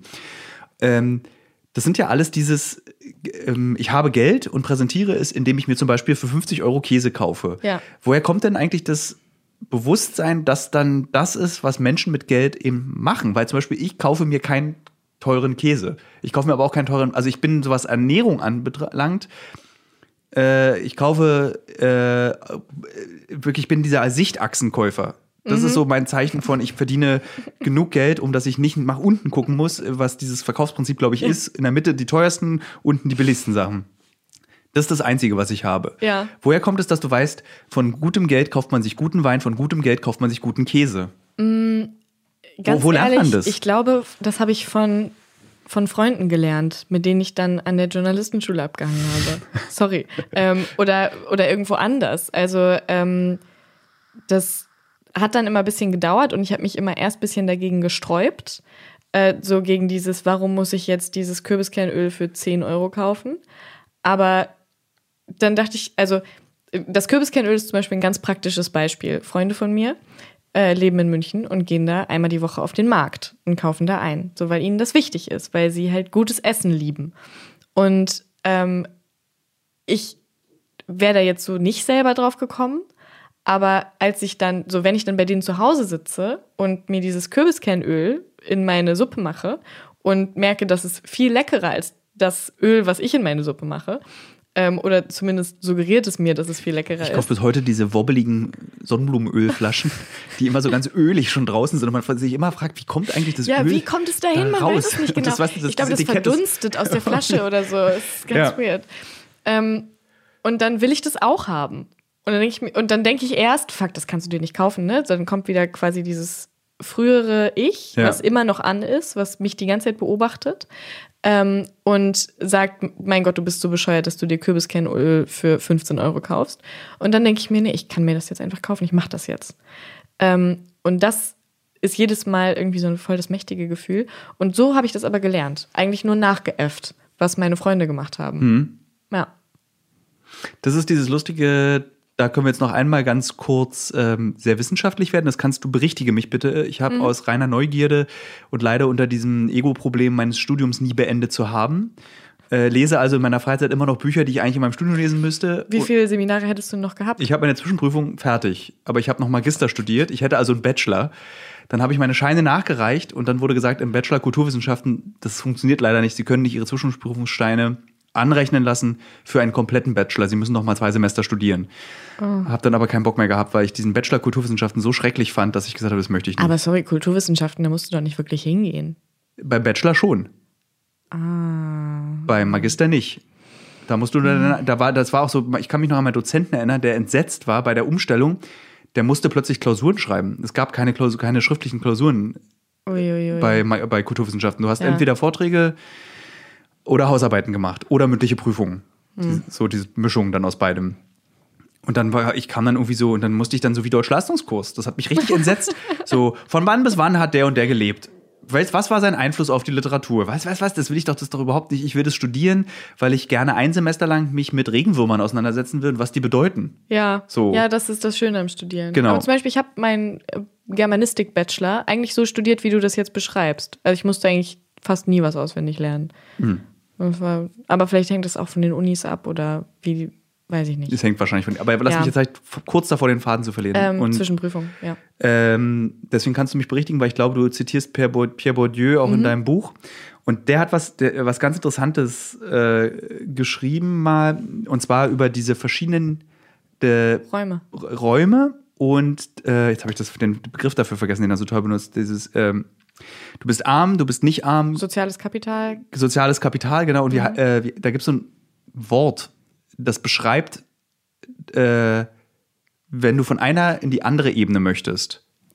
Ah. Äh, Oh. in, in, ähm, In den Shownotes werde ich dieses Wort dann nennen. Ja, bitte. Und da Und war das was ganz awkwarde Shownotes. äh, das war ganz interessant, weil er nämlich eigentlich sagt, dass du, wenn du von arm in bürgerlich springst, Mhm.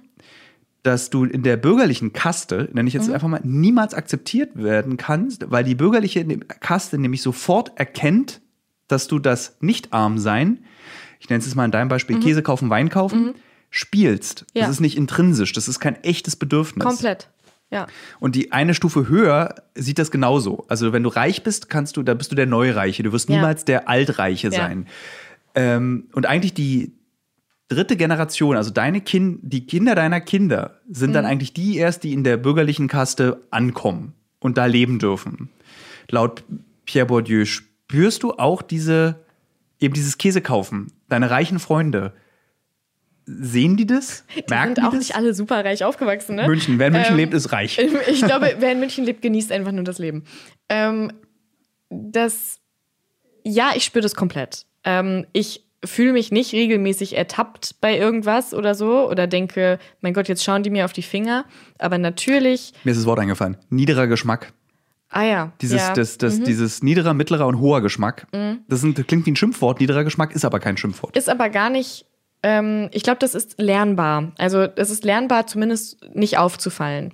Ähm, ich erzähle dazu eine Anekdote. Als das Buch äh, quasi in dem, im Druck war, kam ich zurück in die Redaktion aus meinem Sabbatical und ähm, unsere, äh, unsere Redaktionsassistentin begrüßte mich und wir haben gequatscht und bla bla bla. Und dann habe ich gesagt, ja, und ich habe ein Buch geschrieben, weil meine Eltern sind arbeitslos. Und in dem Moment guckte sie mich an und meinte, ach, dabei siehst du aus wie so eine Bürgerliche.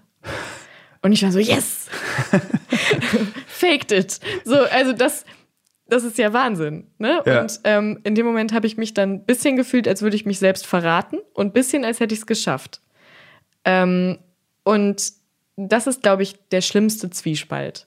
Also ich glaube, dass Menschen natürlich merken, dass ich mich in manchen Situationen manchmal nicht richtig verhalte. Ich merke das manchmal, wenn ich meine Bänder abhöre von Interviews mit PolitikerInnen, ähm, dass ich quasi mich in der Situation wohlfühle und rede, wie ich rede. Und dass ich dann plötzlich irgendwas sage, was so vollkommen fehl am Platz ist und eigentlich gar nicht geht. Und die lachen dann da so nett drüber hinweg. Ähm, aber natürlich merken die dann in dem Moment, dass Das ist ein das, Pöbel. glaub Was ich, haben wir eigentlich mit denen zu tun? oder dass, das dass ich irgendwie komisch bin. Ich weiß nicht, also ich weiß auch nicht, was die dann denken. Wahrscheinlich denken die einfach, ich bin komisch. Ja. Ähm, Hast du da ein konkretes Beispiel, was da mal passiert ist? ähm, Ich stelle mir gerade so vor, wie ein Politiker vor dir einen Tee trinkt und den Teebeutel wegschmeißen will und du sagst, den kann man dann nochmal aufbrühen. so so stelle ich mir das vor.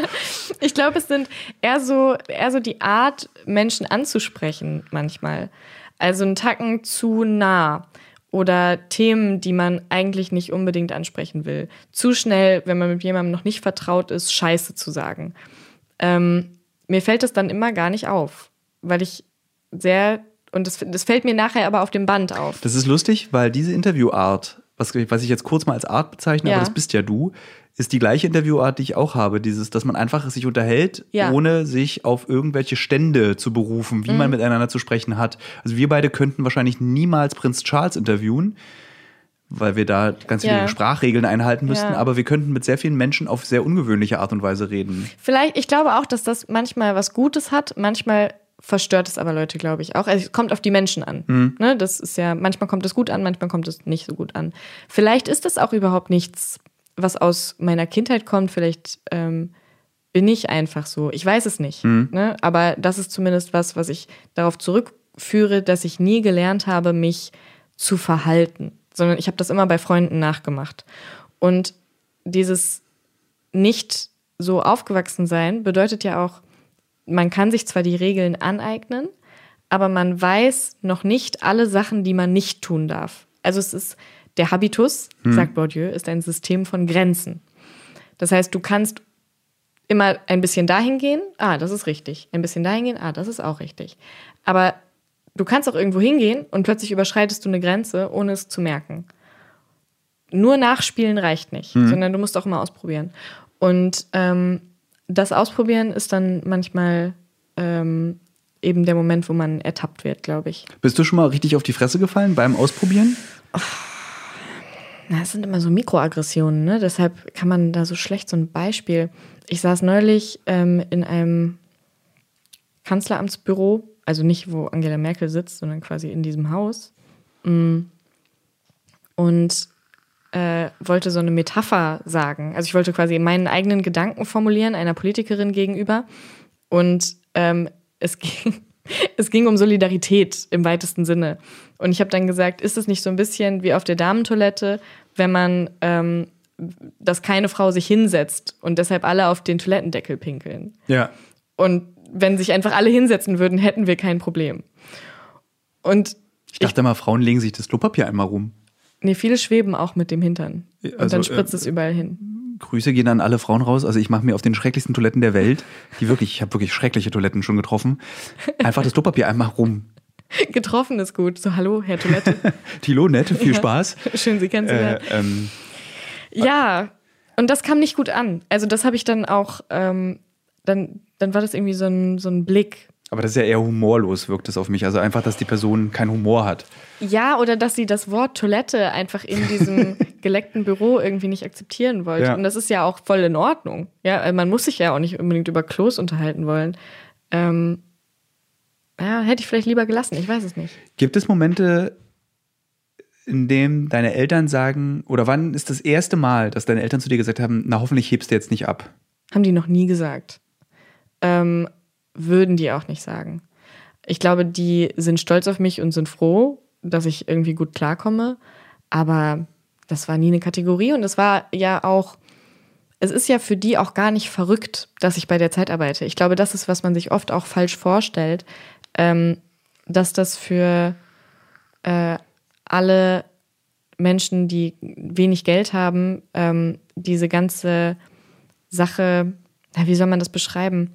Ähm, dass, dass der Aufstieg der Kinder sowas ist wie Entfremdung. Ich glaube, das muss so gar nicht sein. Ähm, unabhängig davon, dass meine Eltern ja auch, ähm, meine Mutter hat ein Studium zumindest angefangen. Ja? Ähm, das heißt, die weiß auch, wie man studiert und so. Und es war immer klar, dass ich studiere. Es war immer klar, ich will Journalistin werden. Es war immer klar, ich gehe irgendwo zu einer Zeitung.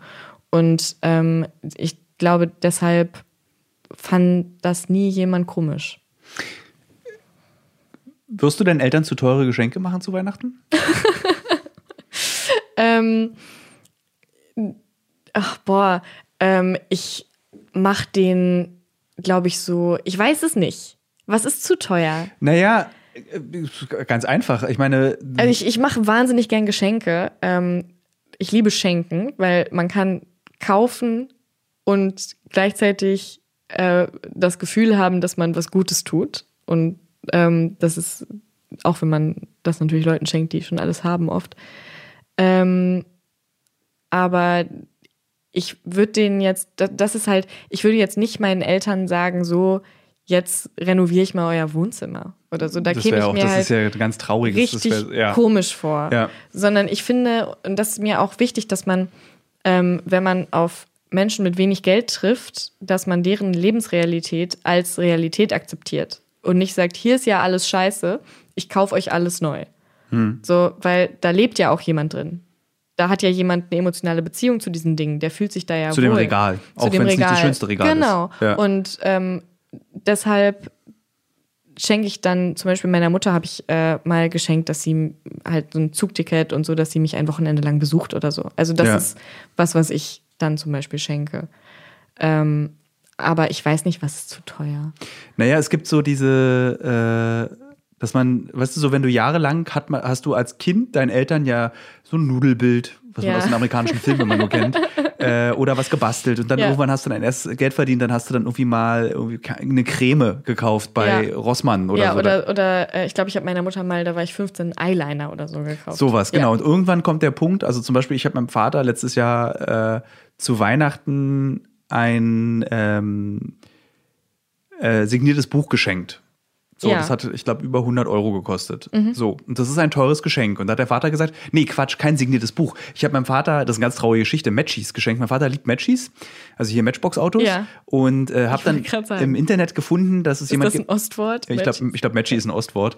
Und der kauft sich seine Kindheit gerade so nach. Die hat er als Kind gehabt, dann habe ich sie kaputt gemacht, als er mir die geschenkt hat, weil ich ähm, den Wert davon nicht schätzen, also den, nicht den finanziellen, sondern den ideellen Wert nicht schätzen konnte. Ich habe dann immer Autopresse gespielt mit so Ziegelsteinen. Logisch. Logisch. Logisch. Und dann habe ich ihm gesagt, ich schenke dir zu Weihnachten einfach die Matchies, Matchbox, die ich kaputt gemacht habe. So.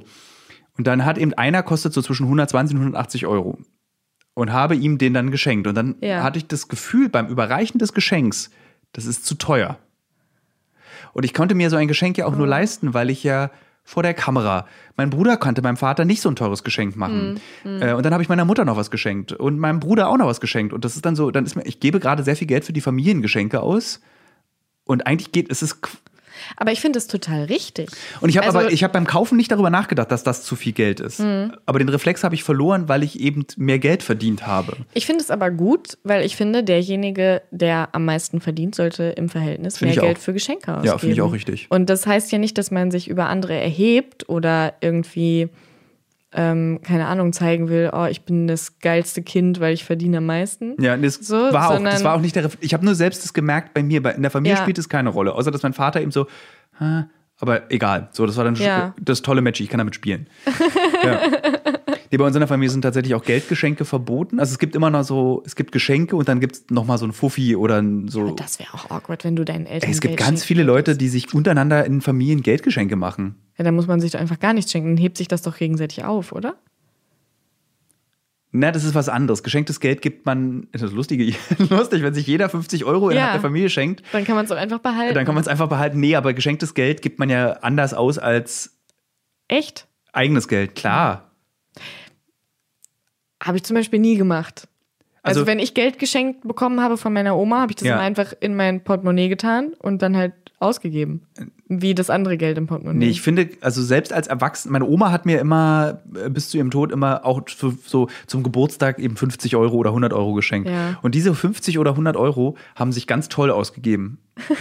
Also die haben sich nochmal so, ein sehr gutes Gefühl beim Ausgeben. Ja, die das war Scheine, so- Die Scheine gehen sehr smooth. Ja, genau so war das so. Hey, Oma hat jetzt diese 35, nee, es ist nicht 35 Schnäpse für Mhm. 50 Euro, aber obwohl doch, ich glaube, ja. Also Oma hat die bezahlt und das habe Mhm. ich gespürt beim Ausgeben dieses Geldes. Ja, so ein bisschen verstehe ich das. So quasi dieses, ach, du hast ja noch diesen Schein. So, der Mhm. ist jetzt noch da. Vergleichbar mit dem Gefühl von Geld, was man in der Jacke findet oder in der Hose. Auch geil. Ja, es ist eines der besten Geldgefühle. Ja. Ist nicht das monatliche Gehalt, sondern der Fünfer, den du in einer gewaschenen Hose findest. Ja. Ich habe neulich in meiner Wohnung mehrere 50-Euro-Scheine verlegt. Das ist hart. Und ich weiß nicht, wo sie sind. Und da freue ich mich jetzt zum Beispiel auf den Moment, wo ich die wiederfinde. Wie verlegt man? Also ein 50er verlegen verstehe ich. Ich kann dir das erklären. Ich bin, ähm, ich musste nach, jetzt auch so geilen jo Jono-Talk, ne? Ich musste nach äh, Lesbos fliegen und habe dann in so einer Panik, weil ich ja nicht wie du bin und permanent irgendwo hinfliege, sondern das war halt so Zufall, ähm, habe dann in so einer Panik wahnsinnig viel Bargeld abgehoben. Fun Fact, man kann in Griechenland wirklich überall mit Karte zahlen. ich habe wirklich überall mit Karte gezahlt, die ganze Zeit Ja. und hatte am Ende wahnsinnig viel Bargeld. Und dann war ich so, okay, du kannst jetzt nicht wahnsinnig viel Bargeld Lass mich diesen Funfact kurz noch erweitern. Man kann überall auf der Welt extrem gut mit Karte bezahlen, in außer in Deutschland. Deutschland. Ich weiß nicht, halt wirklich, ich weiß nicht. Ähm, und dann haben wir zum Beispiel, das Einzige, was wir vor Ort bar bezahlt haben, war ein Stringer, der aber, ähm, und für den hatte ich dann aber kein Geld, weil ich hatte nur 50er und das, ja. Mhm. Ähm, und auf jeden Fall äh, habe ich dann gedacht, wo, wohin damit? Und dann wollte ich sie irgendwo vor mir selber in meiner Wohnung verstecken und ich habe es zu gut versteckt. Das finde ich irgendwie zauberhaft. Ja, das ist aber auch scheiße. Du wirst es irgendwann wiederfinden, spätestens beim Auszug. Aber das ist zum Beispiel das Gute am äh, Geld haben, dass ich nicht schmerzlich jeden Tag daran denke, wo diese, ich glaube, das müssen 150 oder 200 Euro sein, also wo die sind, sondern dass ich denke, okay, das findest du irgendwann und dann freust du dich drüber. Und das ist jetzt dumm, aber du musst dir keine Sorgen deshalb machen. Und das Ich- ist ein Privileg. Es ist auf jeden Fall ein Privileg zu wissen, dass du eben, weil das kennen auch so viele Menschen, die sich selbst auch nicht als arm bezeichnen würden, wenn du weißt, ich brauche jetzt diese 50 Euro. Ja. Ich muss jetzt, ich, okay, der Monat hat noch anderthalb Wochen. So, Ja. Ich glaube, jeder Student, jeder Auszubildende kennt dieses Gefühl. Ähm, jetzt wollte ich eigentlich die Abschlussfrage, habe ich vergessen. ähm, fünf, ach so, doch. Äh, wenn man mit dir spricht und du erzählst von dem aus deinem Leben Ja. und äh, den Punkt, den du erreicht hast, habe ich ein ganz seltsames Gefühl. Und zwar, du hast es geschafft. Dabei bist du ja 27? Äh, ja. Und da ist ja, man hat ja mit 27 hat man es ja noch nicht geschafft. Ja, aber was hat man denn auch geschafft? Da haben Ja, wir ja schon drüber geredet. genau. Das ist ja auch ein scheiß Wort. Nee, nee nö, pass auf. Äh, ich habe mir vorgenommen, bis 30 will ich mein erstes Buch geschrieben haben. Ah. Ich habe mir vorgenommen, bis 40 möchte ich gerne äh, im Fernsehen Journalismus machen und zwar so, wie ich es mir vorstelle, dass es richtig ist. Okay. Ich habe mir für 50 vorgenommen, ich möchte ein Drehbuch schreiben. So, das sind die Dinge, die ich geschafft habe. Ich habe nie gesagt, ich möchte meine erste Million mit 30 haben oder mit 40 oder mit 50. Das hat, spielte für mich noch nie eine Rolle, sondern eher, es gibt immer so ein inhaltliches Schaffen. Und du als Journalist bist ja jemand, der genauso wie ich als Journalist sich inhaltliche Ziele setzt. Äh, und deswegen hatte ich das Gefühl, du bist jetzt 27 und du hast es geschafft. So, ähm, du hast ein Buch geschrieben, du arbeitest bei, bei dem wichtigsten, äh, bei einem Leitmedium in Deutschland, eigentlich dem, dem wichtigsten Wochenmagazin, das erscheint, neben Spiegel und Stern. Ich habe auch mal für Stern gearbeitet und da habe ich mich eigentlich sehr wohl gefühlt. Und, Fokus auch sehr wichtig. Ja, und nee, Fokus lasse ich mit Absicht immer weg. Ja, Das war ein Gag. Also, Aber nee. Stern ist eigentlich super. Man nimmt den Stern zu selten in die Hand, Ja. weil sie so hässliche Cover immer machen. Ich habe drei Jahre für den Stern gearbeitet und arbeite seit vier Jahren für den Fokus als Autor und äh, es ist ähm, Ja, vielleicht kannst du einfach mal beim Stern anrufen äh, und fragen, was eigentlich mit den Covern da los ist. Äh, Das ist, ich kenne es auch, also weil der Stern und der Fokus, das ist, okay, das machen wir, wenn wir das Machen wir Ton, dann, Tongerät ja. ausgeschaltet haben. Äh, genau, zurück zu diesem Geschafft-Ding. Ja. So, ähm, nicht finanziell hast du es geschafft, sondern du hast eben das erreicht, was kommt da jetzt noch? Also was ist das Ziel? Boah, gute Frage. Ich will gerne noch ein Buch schreiben. Ähm, und hm, ich habe mir jetzt auch nie unbedingt, zum Beispiel sind an der Journalistenschule immer viele Leute da gewesen und haben gesagt, sie wollen unbedingt bei der Zeit arbeiten.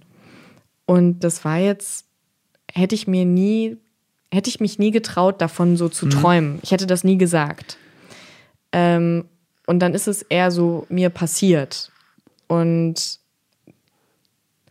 deshalb weiß ich nicht, was mir noch so passieren wird. Ich glaube, vielleicht hätte ich Bock, irgendwann irgendwas zu leiten oder noch ein Buch oder ja, Bist du Angestellter oder bist du Selbstständiger? bin angestellt. nee, also was deine Lebenseinstellung Ach betrifft. so. Wie meinst du das? Na, es gibt Menschen, die sind gerne angestellt, wie Sicherheit, jeden Monat kommt das Gehalt, ich muss Ah. mir keine Gedanken machen. Und es gibt die Selbstständigen, die sagen, mhm. ich kann mich verwirklichen, ich kann frei sein, der Preis, den ich dafür bezahle, ist die Angst vor dem Scheitern. Dann bin ich auch angestellt in, in meinem Herzen, weil ich nämlich tatsächlich, äh, ich glaube, das ist so eine Deformation. Ich öffne halt keine Post ähm, und ich bin wahnsinnig schlecht mit allen Verwaltungssachen. Ich glaube, ich zahle noch Strom für mehrere Wohnungen, aus denen ich längst ausgezogen bin. Ähm, und das wäre, wenn ich selbstständig wäre, was ich ja als Autorin auch bin zur Hälfte. Äh, und meine Steuerberaterin verzweifelt, glaube ich, komplett an mir. Die antwortet mir auch nicht mehr. Ich glaube, die ist sauer. Ähm, das wäre, glaube ich, Selbstmord, wenn ich nicht sicher sein könnte, dass da irgendwas kommt. Ähm, und davon abgesehen habe ich ja das wahnsinnige Glück, dass mein Angestellten-Dasein so frei und so kreativ ist, dass ich einfach sagen kann, ich will jetzt das machen und dann mache ich das. Das Problem ist, dass mir eine ganze Armada an neuen Fragen gerade eingefallen ist, wir aber schon überraschend lange miteinander reden. Ah, fuck. Anderthalb Stunden reden wir schon miteinander. Ähm, Mal zweite Folge. ich würde sagen, wir machen eine zweite Folge. Ja. Äh, Kannst ja keinem zumuten. Tja, dann machen wir das so. Wir machen eine zweite Folge. ähm, ja, jetzt, doch, ja, machen wir eine zweite Folge. Punkt. Ja. Irgendwann im nächsten Jahr oder gleich. Müssen wir entscheiden, wie wir das machen. Müssen wir entscheiden. Ähm, weil ich kann ja kurz diesen Themenkomplex, der mir gerade eingefallen ist als Fragen, ist dieses eben, wir haben doch gar nicht darüber geredet, über die Überwindbarkeit. Müssen wir Armut überwinden? Welche Rolle spielt die Bertelsmann Stiftung? Warum reden die so alle so komisch dabei? Ich habe ja mit denen gesprochen. Warum fühlt sich das nicht an, als würde man über Arbeit, Armut reden, wenn man mit den Mitarbeitern der Bertelsmann Stiftung Ah, sich mit Armut beschäftigt, unterhält über Armut. Ich Ja. hatte das Gefühl, es war so, ich habe so Rede mit Aliens Ja. über eine andere Bevölkerung irgendwo. Das war Mhm. total weltfremd, fühlte sich das für mich an. Faktisch total interessant, aber ich hatte nicht das Gefühl, ich rede über Menschen. Ja, ich glaube, nur so funktioniert wahrscheinlich das, was die Bertelsmann Stiftung tut. Ja. Und äh, genau, das, sind, das ist dieser ganze, das ist ein riesen Themenkomplex, da könnte man jetzt auch noch mal eine Stunde drüber sprechen. Deswegen würde ich sagen, machen wir hier einen Cut. Äh, vielen Dank, dass du da warst. Ja, gerne. Wir hören uns bald wieder. Ähm, vielen Dank, dass ihr zugehört habt und äh, bis nächste Woche. Ich glaube, wir sind. Nee. Ja, bis nächste Woche. Tschüss. Tschüssi.